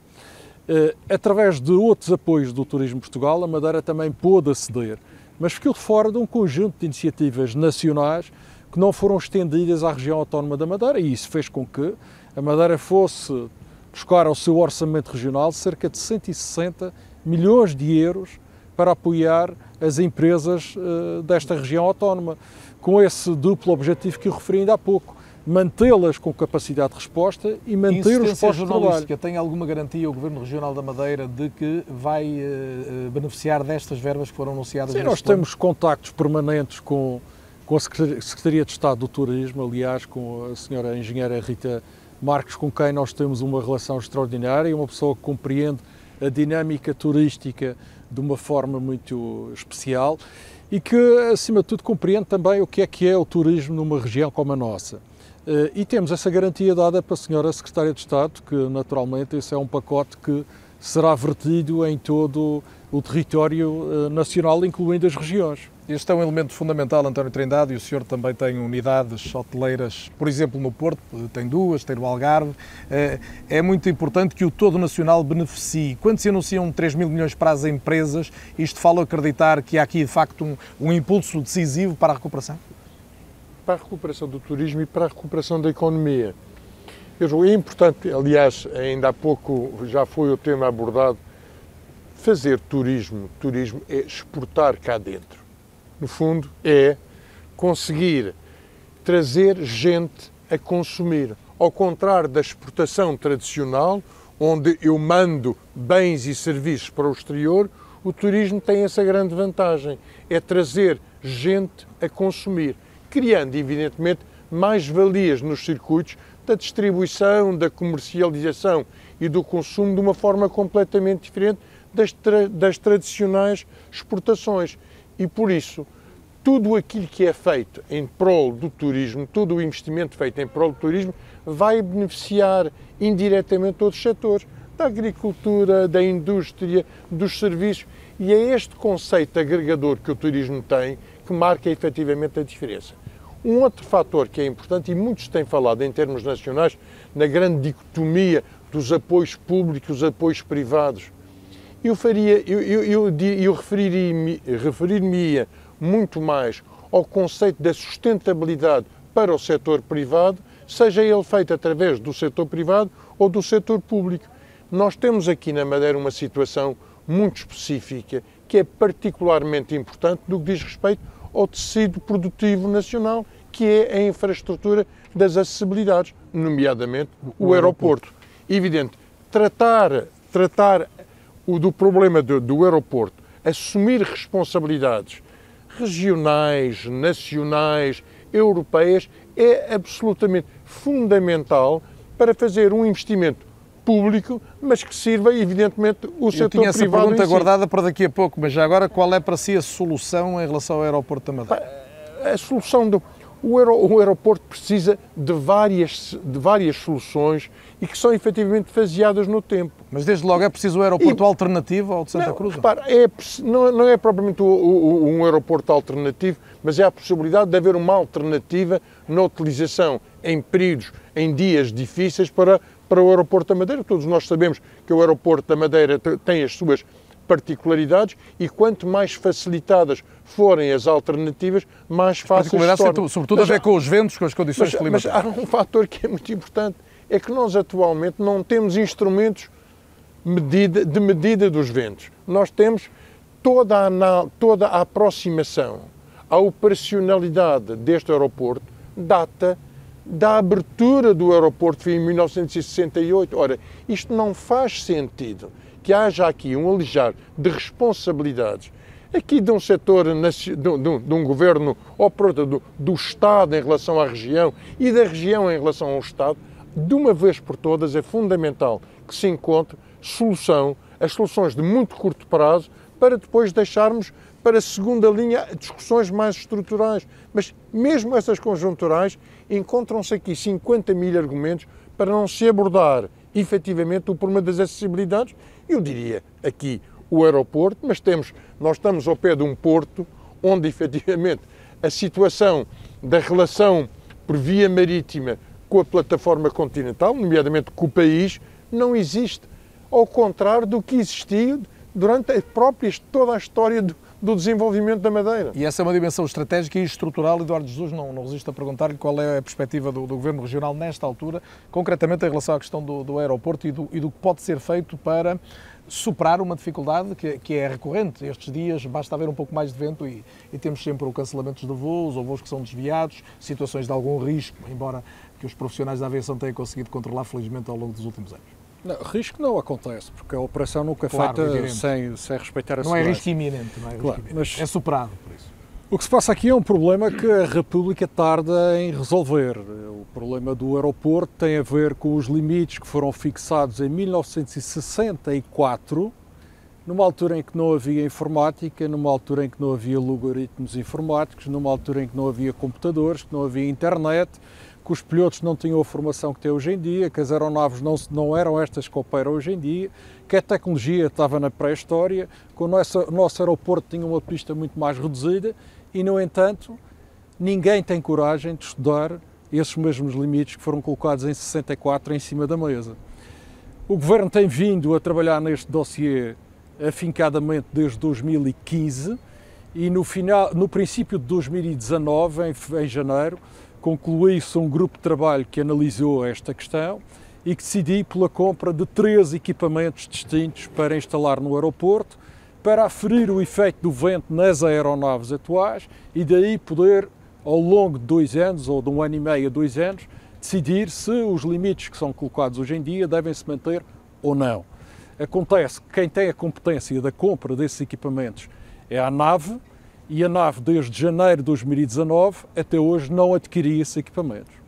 Mais recentemente, o Sr. Ministro das Infraestruturas eh, criou um novo grupo de trabalho em que nós estamos a participar, eh, onde, se, onde se valida as conclusões do grupo de trabalho anterior e o, o relatório deste, deste grupo de trabalho, o segundo, está a ser neste momento elaborado para ser eh, concluído dentro de um mês. Uh, aquilo que lhe posso dizer é que estamos a confirmar aquilo que já tinha sido decidido em janeiro de 2019, uh, com algum debate acrescido com nova tecnologia que se pode complementar a essa que anteriormente tinha sido pensada e que urge necessariamente fazer esse investimento. Independentemente do que região. acontecer em relação ao investimento maior em espaço alternativo, para já a questão tecnológica é decisiva. Sim, porque repara, 80% da inoperacionalidade do aeroporto da Madeira dá-se uh, com o ultrapassar do limite atual do vento, que é uma questão de vento Sim, norte neste caso, tem como limite 15 nós e dá-se entre os 15 e os 20 uh, nós, o que significa que não estamos a falar de um, de um, de um desvio disparatado de, de vento, de intensidade de vento, mas de uma variação muito curta. E importa que essa aferição nos dê confiança para poder admitir que 80% da inoperacionalidade se pode converter em operacionalidade. Portanto, isto tem que ser estudado. Eh, e para ser estudado, precisamos desses equipamentos. A própria região disse isso é fundamental para nós. E nós queremos instalar esses equipamentos e queremos comprá-los. Mas não podemos fazer porque é uma competência da nave e impõe-se à nave esse mesmo investimento, porque a Madeira já o quis fazer. É importante falarmos da Madeira, obviamente, estamos aqui desde logo e é um, e estamos a falar de, um, de, uma, de uma dimensão de equipamento absolutamente estratégica, mas da qual também usufruem, evidentemente, não só os turistas, mas tantos dos portugueses que gostam de vir à Madeira e que recorrentemente cá vêm. Mas uh, já tinha prometido que olharíamos também os Açores neste programa, outra região autónoma do país, que sofre em boa parte e às vezes mais até uh, dos mesmos, das mesmas dificuldades ultraperiféricas. Uh, os jornalistas da RTP Açores, a Susana Silveira, o Nuno Mendes e a Clésia Menezes, percorreram três das magníficas nove ilhas açorianas e trouxeram também eles retratos diferentes do que pode apelar eh, ao turismo e aos turistas, a começar por esse cenário absolutamente singular que é o dos capelinhos no Faial. Começamos esta viagem pelos Açores no vulcão dos Capelinhos, no Faial. Este vulcão nasceu no mar, bem pertinho de terra, e desde há 64 anos que faz parte da história da ilha. É ponto de visita obrigatória e depois do abrandamento no ano passado, os visitantes recomeçam a chegar cada vez em maior número. Os Açores estão desde, desde, já preparados para a sua retoma turística, eh, desde logo eh, a questão da vacinação que está a correr a bom ritmo, em que se prevê que exista uma eh, imunidade de grupo até ao final do mês de julho. Há também a questão de, o do selo do Clean and Safe da parte da hotelaria e das empresas de animação turística, que teve uma grande aderência por parte, por parte do, dos empresários. Portanto, nós somos um destino seguro por natureza. Portanto, esse destino seguro por natureza faz com que a apetência dos turistas eh, seja cada vez maior, mesmo já em 2021, e que nós queremos que tenha em 2022 já a sua eh, normalidade.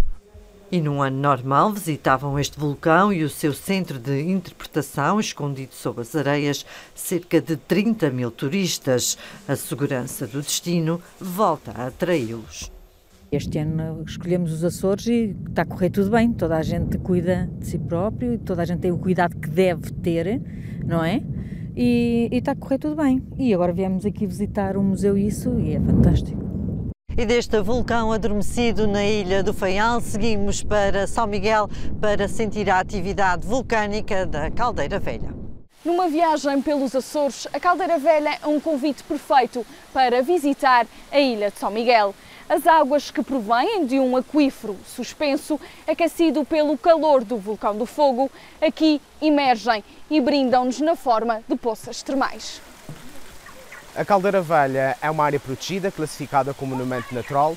Aqui encontramos uma nascente termal cuja água surge à superfície à volta dos 32 graus e temos uma fumarola. Anualmente nós recebemos cerca de uh, 260 mil visitantes, sendo que agora em época de pandemia estamos a receber sensivelmente entre 400 a 500 pessoas por dia. Quem nos visita encontra quatro poças termais de diferentes tamanhos, uma delas com uma cascata com a temperatura de 25 graus e as restantes três com temperaturas que rondam entre os 36 graus e os 39 graus Celsius, envoltas por uma exuberante vegetação. A Caldeira Velha é um ex-libris da ilha e os banhos termais fazem as delícias dos visitantes. Os turistas têm de pagar uma taxa de acesso e há um limite de permanência no espaço de duas horas. Estou a gostar muito, a natureza é muito bonita e acho que, sem dúvida, vale muito a pena vir cá.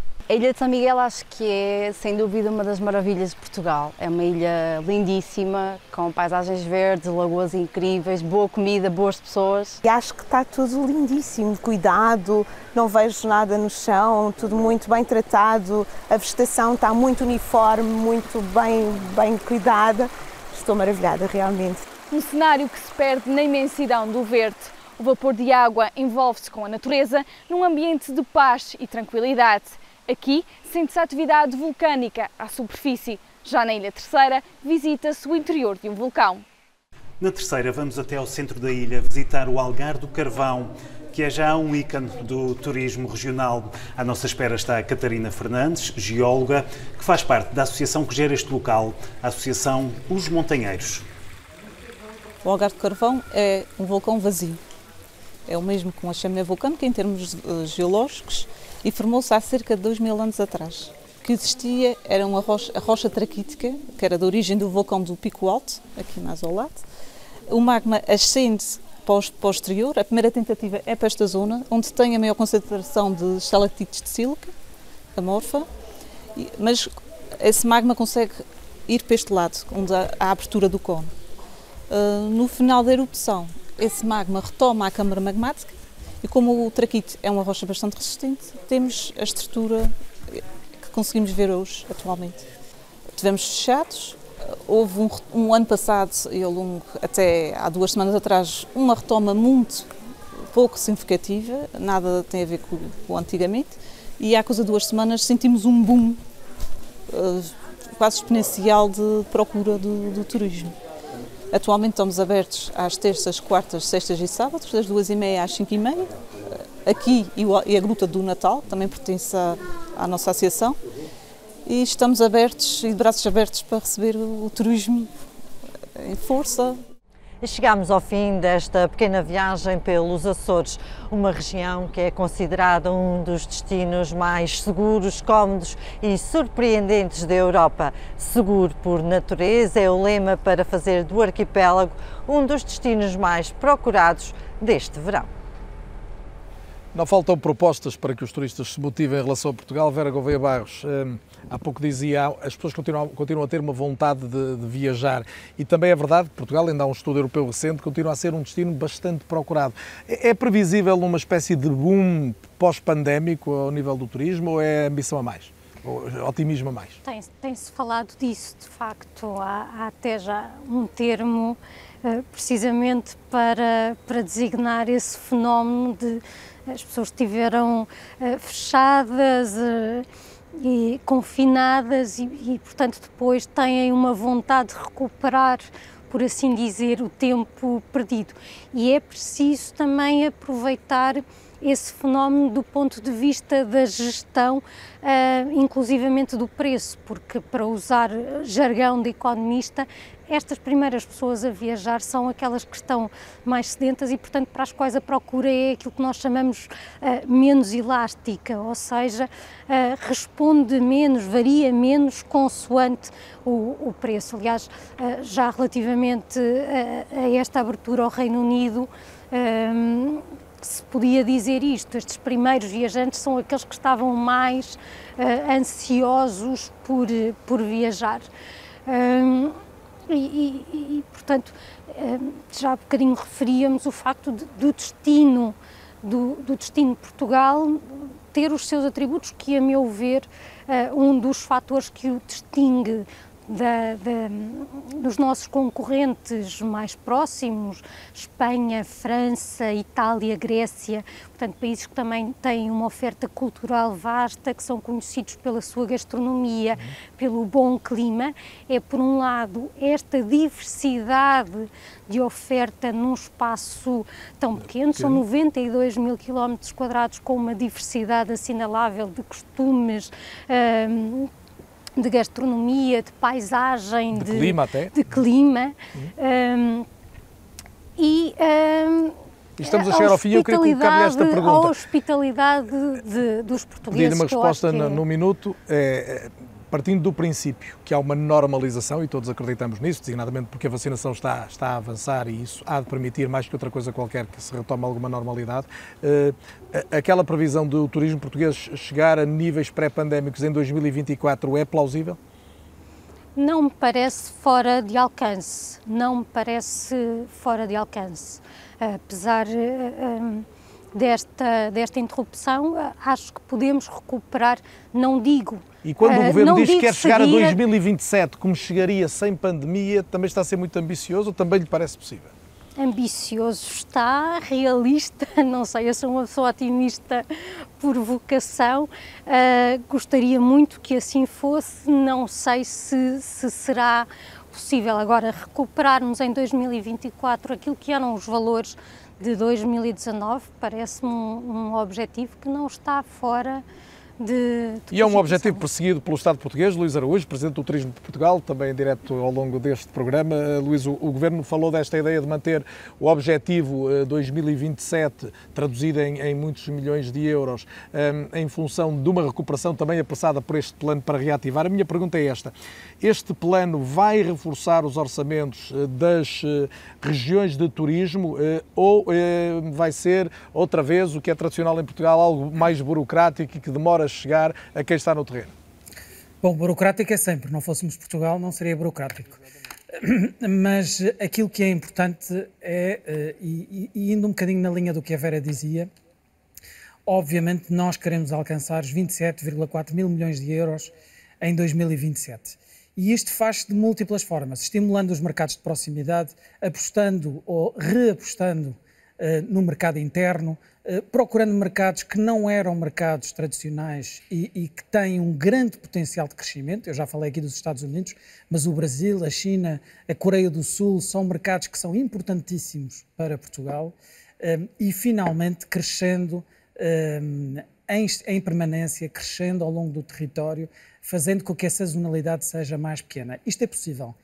E, e, e só depende de duas coisas. Um, cooperação, e eu acho que ficou aqui claro, enfim, o Eduardo já falou da relação com a Secretaria de Estado do Turismo, um, a nossa relação com a Confederação do Turismo de Portugal é extraordinária, é um portanto, cooperação é um dos pontos. O outro ponto tem a ver com estratégia, e nós temos uma estratégia muito bem definida em 2017, que mais uma vez foi consulta pública, mantém-se atual, e nós acreditamos que se apostarmos nisso, Uh, claramente vamos conseguir alcançar os, esses dados. E já agora que fala disso, e a estratégia para os grandes eventos inclui-se nisso, é que o país olha sempre para a distribuição dos grandes eventos de uma forma um bocadinho desigual, não é? Quase tudo mais à volta de Lisboa e de vez em quando noutros sítios. Vamos lá ver, uh, até nisso é importante uh, posicionar as coisas. Portugal é o décimo país mais competitivo do mundo para a realização de eventos. Isto é um ranking feito pela ICA, portanto não é pago. Lisboa é a primeira cidade do mundo ou a segunda cidade do mundo, peço desculpa, só tem Paris à frente. Isto para nós é que é essencial, é mostrar o país como um todo, aproveitando as âncoras, neste caso Lisboa, que é o segundo destino mais competitivo para a atração de grandes eventos. Não significa e é isto que, que tem sido feito. Não, é, é isto que tem que sido feito em todo o território. Que continuar a ser feito lá.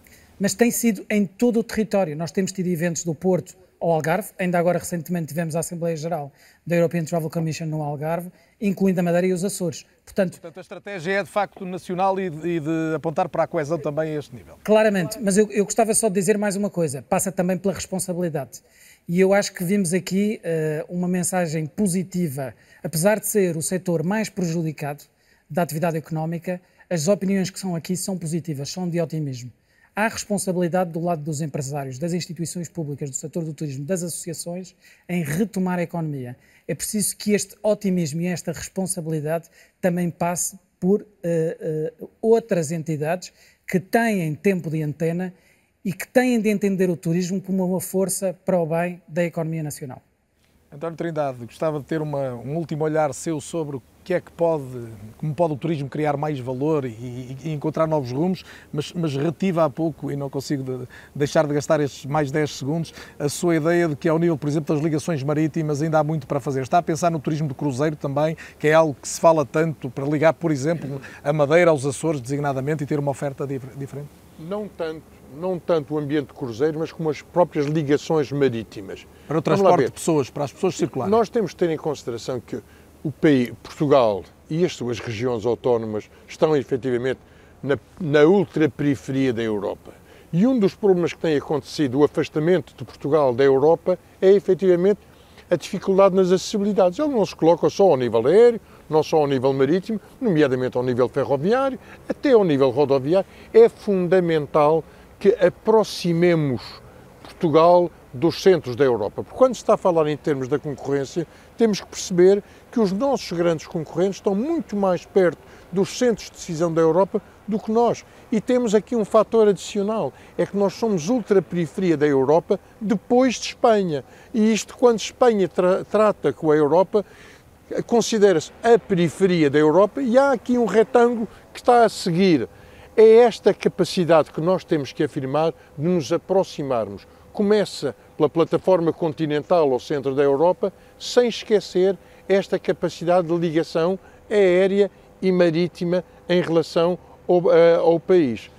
Porque é, é, eu julgo que é, que é, que é muito que importante, conclua, sobretudo, ter em consideração vai haver um boom pós-pandémico. Há necessariamente. Evidente, há um outro fator que é muito importante, é que o ciclo da procura é normalmente muito mais rápido do que o ciclo da oferta. Por isso, é muito importante que a oferta turística portuguesa perceba que se tem de adaptar muito mais rapidamente àquilo que vai ser a evolução da procura europeia. E por isso eu sou particularmente otimista neste 2020, nesta capacidade, já em 2024, podermos assumir uma posição bem diferente do que aquela que estamos a atravessar Secretário agora. Regional Eduardo Jesus acredita numa retoma e num bom segundo semestre, portanto, nesta linha, a minha pergunta para uma resposta em meio minuto, pedi-lhe que fosse mesmo assim muito concisa, é qual é o maior desafio para o turismo do país e, se quiser, partindo da, da Madeira para, para os próximos tempos? Bom, o maior desafio é ter estabilidade, porque se existir estabilidade no sector, o sector responde muito rapidamente. Eu julgo que nós, para atingirmos o nível de procura que tínhamos em 2019, não vamos precisar de esperar muito tempo. Os mercados estão ávidos de viagem, estão ávidos de destinos como Portugal, como a Madeira. Eh, agora, o tempo para pagar as contas que esta pandemia trouxe ao sector eh, empresarial eh, turístico levará mais tempo, porque se bem que a Madeira optou por apoios a fundo perdido desde a primeira hora, a nível nacional não foi essa a lógica. E houve e durante ter muito muitas tempo, contas para fazer quando chegar ao fim das muito tempo a substituição de receita por dívida e essa dívida tem que ser paga. E As moratórias são outro problema que vai requerer tempo para ser solvido. Por isso eu diria que atingir os níveis de procura será bastante mais rápido, pagar todas as contas da pandemia demorará um pouco mais. Nini, gostava que fossem suas as últimas palavras eh, hoje, eh, sobretudo, se quiser, de uma forma mais, de um olhar para o futuro e dizer em que, é que, em que é que investia, em que é que gostava que a sua região, designadamente, mas o, nosso país, e, e, que é um todo, fosse diferente daqui a algum tempo. Em que é que gostava que o país fosse diferente? Eu, sabe, eu sou uma pessoa que acredito muito nas coisas e gostava que todos nós portugueses acreditássemos que somos capazes e, e que tivéssemos um pensamento positivo que as coisas vão melhorar e temos de nos juntar todos. Eu lembro-me um dia que estava em Bali, e isto é muito interessante, muito rápido, e tinha ficado num hotel e mudei desse hotel para outro, e quando cheguei ao outro, o senhor perguntou-me, bem-vinda, disse-me, bem-vinda a Bali. Eu disse, não, eu já cheguei há dois dias. E ele disse, mas como, estavas num outro sítio, diz-me o que foi que aconteceu para eu poder ajudar os meus amigos do outro hotel. E isto era, eu achei tão bonito que eu acho que é isso que temos de fazer em Portugal, é nos juntarmos, ajudarmos uns aos outros, do norte ao sul do país e às ilhas, e tentarmos vender o país, porque isto é um país maravilhoso, com um povo fantástico, e é isso, temos de acreditar no nosso país e conseguir abraçar todas as pessoas que nos vêm visitar. Foi o que em boa parte metaforicamente teremos feito hoje, juntando aqui pedaços do país, com imagens e obviamente com declarações de todos, foi um gosto estar eh, aqui no magnífico cais do Funchal, neste cenário extraordinário que nos eh, rodeia. Agradeço à Nini Andrade Silva, obviamente, a Eduardo Jesus, secretário regional do Turismo, também à Vera Gouveia Barros, que se deslocou para estar connosco esta noite, e a António Trindade. Muito obrigado a todos. Luís Araújo também, o Presidente do Turismo de Portugal, que nos acompanhou em permanência a partir de Lisboa, e todos os outros que colaboraram com este É ou Não É, muito especial, realizado a partir do Funchal, e a dois dias de se celebrar aqui também o Dia de Portugal de Camões e das comunidades. Quanto a É ou Não É, volta a ser, como sempre, na próxima semana. Boa noite.